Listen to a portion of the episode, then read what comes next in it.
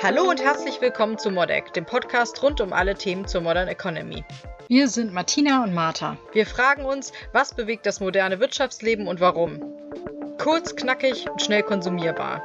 Ich bin Martha und bei mir ist Martina Töpfer, professioneller Coach und Expertin im Bereich systemische Organisationsberatung.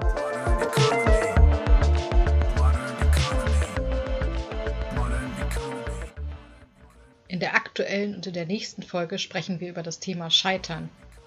Martina, warum haben wir so ein großes Problem in Deutschland mit Scheitern? Wir haben in Deutschland ein massives Problem mit Scheitern. Wir wollen Erfolge. Wenn du jemanden fragst, wie geht es dir, wird dir im besten Falle nicht sagen, hey, es geht mir schlecht, äh, weil das interessiert uns nicht.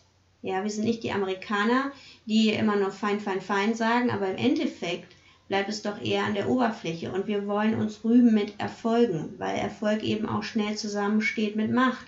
Und ähm, das, das ist der Punkt. Ja? Wir wollen unsere, unsere Heldenstories, wir wollen nur erzählen, was gut ist. Und scheitern, diejenigen, die scheitern, die haben es doch im Endeffekt immer geschafft. Das sind doch diejenigen, die, ähm, die auch wissen, welche Widerstände gibt es und wie bin ich mit den Widerständen umgegangen. Und das ist doch das beste Learning. Aber ich glaube, es ist eben auch schon dieses Wort Scheitern, was so negativ ja. behaftet ist. Ich habe neulich einen ganz schönen Spruch gehört: Learn to fail or fail to learn. Also, ja. dass eigentlich jeder Lernprozess daraus besteht, dass man immer scheitert. Erinnerst du dich an Dinge, wo du ähm, einfach nur geradeaus marschiert bist? Oder erinnerst du dich eher an die Dinge, die schwierig waren, wo Komplikationen aufgetreten sind, wo sich dir Dinge in den Weg gestellt haben? Und ist es nicht viel interessanter, zu sagen, wie bist du da rausgekommen, was hast du damit gemacht? Und waren das nicht die Steps, durch die du dich am meisten weiterentwickelt hast?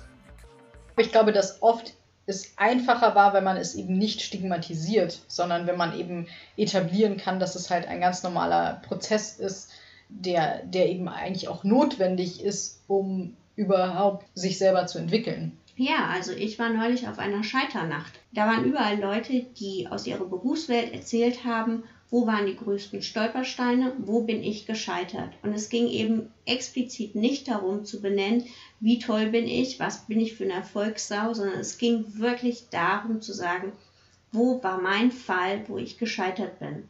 Was ist da passiert und was habe ich damit gemacht und auch offen zu kommunizieren. Da habe auch ich auf einmal meine Grenze gespürt. Da habe ich an mir gezweifelt. Meinetwegen, da habe ich sogar geweint. Da habe ich geflucht. Da habe ich mich betrunken, was auch immer. Aber es wurde menschlicher und man hat sofort gemerkt, die Leute hingen da an den Lippen. Und am Ende musst du ja sagen, die Leute, die da aufgetreten sind, die sind ja keine gescheiterten Persönlichkeiten. Die sind für mich große Persönlichkeiten, das sind für mich gewachsene Persönlichkeiten. Weil wer über sein Scheitern sprechen kann, der kann auch über Wachstum entscheiden. Und allein, dass er sozusagen sich dieser Öffentlichkeit stellt und er hat ja sozusagen gelernt, seinen Scheitern auch umzuinterpretieren Richtig. und es nicht als eigene Schmach anzuerkennen, sondern eben auch gesehen hat, dass es eben vielleicht ein ganz normaler Entwicklungsschritt ist. Ja, dass es wahrscheinlich eher erfolgreiche Menschen waren, die da waren und nicht weniger erfolgreiche, oder? Es waren Big Bosses.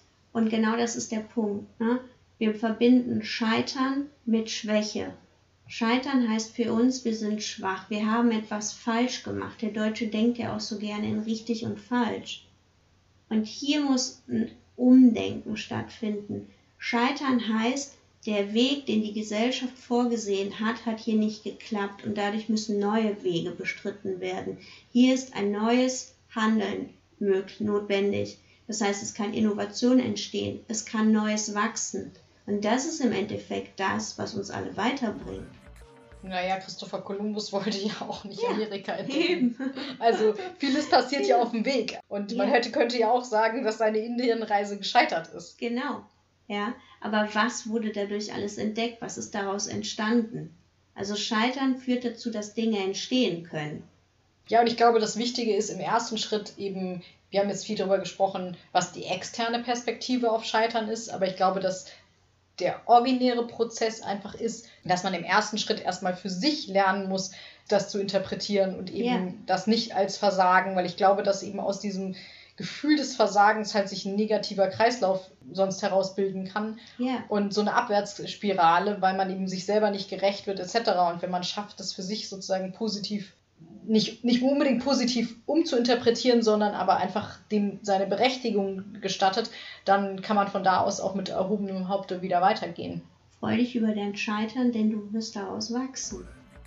Ich habe kürzlich auch ganz interessant gelesen, dass ähm, die Wahrnehmung von, also inwieweit man Scheitern positiv wahrnimmt, nicht nur ein- einen großen Unterschied in den Generationen gibt, weil Jüngere durchaus dem Scheitern positiv gegenüberstehen, sondern dass es eben auch je nach Berufsgruppe ähm, da deutliche Unterschiede gibt. Dabei kam raus, dass Selbstständige ein deutlich positiveres Verhältnis zum Scheitern haben und Rentner und Lehrer ein deutlich negativeres Bild vom Scheitern. Was ganz interessant ist, vielleicht magst du mal was erzählen, was du dazu denkst. Also ich finde das total nachvollziehbar, insbesondere bei den Selbstständigen. Denn tatsächlich ist es ja nun wirklich so, du kannst einen Businessplan machen, du kannst alles genau vorbereiten, aber in der Selbstständigkeit läuft nun mal eben nicht immer alles nur rosa-rot. Und ähm, es kommt zu Dingen, die nicht so laufen, wie du es dir gedacht hast. So, und der Pessimist würde jetzt direkt sagen, oh, ich bin gescheitert, ich bin schlecht. Auf der anderen Seite